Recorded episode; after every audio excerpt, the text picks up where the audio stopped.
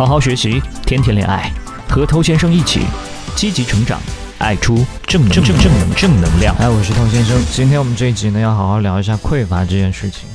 匮乏它绝对是吸引力的头号杀手。那什么样是匮乏呢？你可以简单的把它理解成，就是过度依赖别人的关注、别人的反应来获得自己的一个安全感。在男女互动当中，这简直是一个非常要命的定时炸弹。这对于你来说也是感觉非常糟糕的。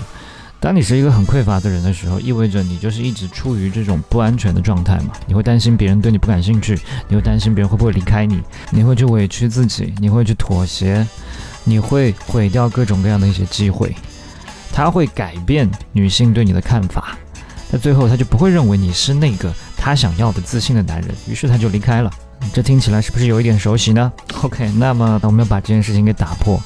在一段关系当中，匮乏会表现在很多方面。那你要改变这件事情，你自己首先你要意识到哪一些像是匮乏的表现吧。我随便列举一些，比方说你喜欢经常问他你在干什么，太想知道他每一个小时甚至每一分钟都在做些什么了。再比方说过多的去赞美对方，这也是一种匮乏的表现。你会不停的赞美，甚至不断重复的赞美，那体现出来的是你非常希望可以取悦他。再比方说一些嫉妒的行为，如果他跟别的男生互动，你可能就会产生很夸张的情绪，甚至他夸了一下、提了一下别的男生而已，你也会嫉妒，这也是一种没有安全感的表现。再来，过度分享，我们去跟人分享，我们去自我揭露，其实是一件好事。但如果你分享的非常过度啊，他随便问问你就迫不及待的要去跟他掏心掏肺，跟对方讲非常多的内容，这个实际上体现出来的是你在非常努力的想让对方喜欢你。再比方说，你的情绪非常容易被影响，他反应一般你就感觉到焦虑，他没有回消息你也焦虑，他拒绝你你还是焦虑。总之，只要他反应你的方式不如你的预期，你的情绪就会出现大波动。这同样代表你很匮乏。OK，那这些都是匮乏的某些表现。只要你心中匮乏，那么表现出来的形式会千变万化。甚至你今天很刻意的去使用一些所谓追女生的招数，那都有可能是一种匮乏的表现。因为你当下脑子里面在想的就是，我要这么做，我才可以获得她的好反应。我太想获得这个妹子的认同了，我太想得到这个妹子的喜欢了。Please, please，喜欢我吧。所以如果他没有喜欢你呢，你一定会失望的嘛。好，我希望你可以去审视一下自己有没有存在过这些问题。那怎么样才可以去停止这个匮乏呢？那坦白说，这个不是一天两天就可以办到的事情。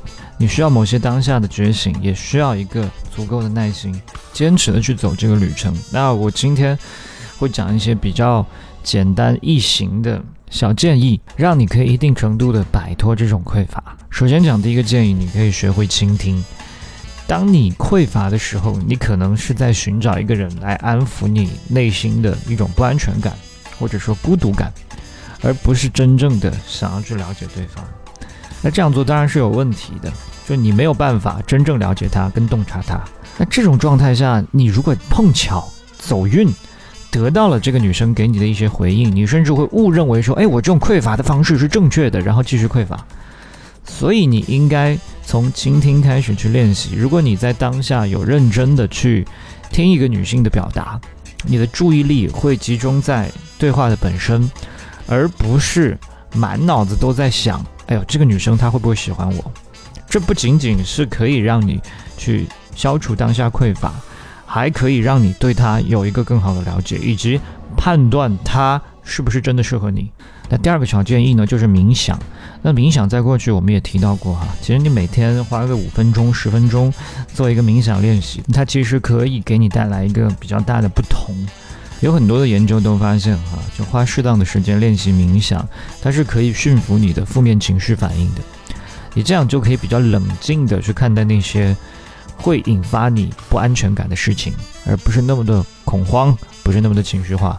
所以冥想可以让你对你自己有一个比以前更加清晰的认识，它可以去帮助你注意到你情绪当中非常微妙的一些地方。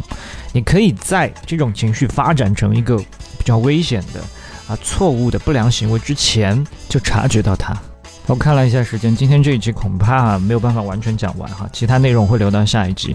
那今天最后再分享一个建议，就当这个节奏已经开始变得危险的时候，你要去打破它。什么意思呢？我举个例子，比方说你现在跟一个女生在聊天嘛，那你发现你的信息总是远远多于她，然后回复速度远远快于她，那么现在你就应该要暂停对话，否则的话呢，你会。不自觉的进入到这样一个危险的节奏，你会一直的按照这个方式去跟他聊天下去。那你这样不知不觉聊下去呢，等到你发现问题存在的时候，那就已经为时已晚了。所以这个时候你就必须要把它打破，这样才有可能恢复到一个正常的状态。可很多人的做法就是恰恰相反嘛，他深陷在一个很匮乏的状态下不可自拔。当对方明明已经在逃避，已经非常反感，但是他呢却更加用力的去索取，所以吸引力不就是这样被毁掉的吗？好，希望今天的这些小建议对你有一些帮助。如果你真的这么匮乏的话呢，下一集的内容你千万也不要错过，我还会有其他的建议分享给你。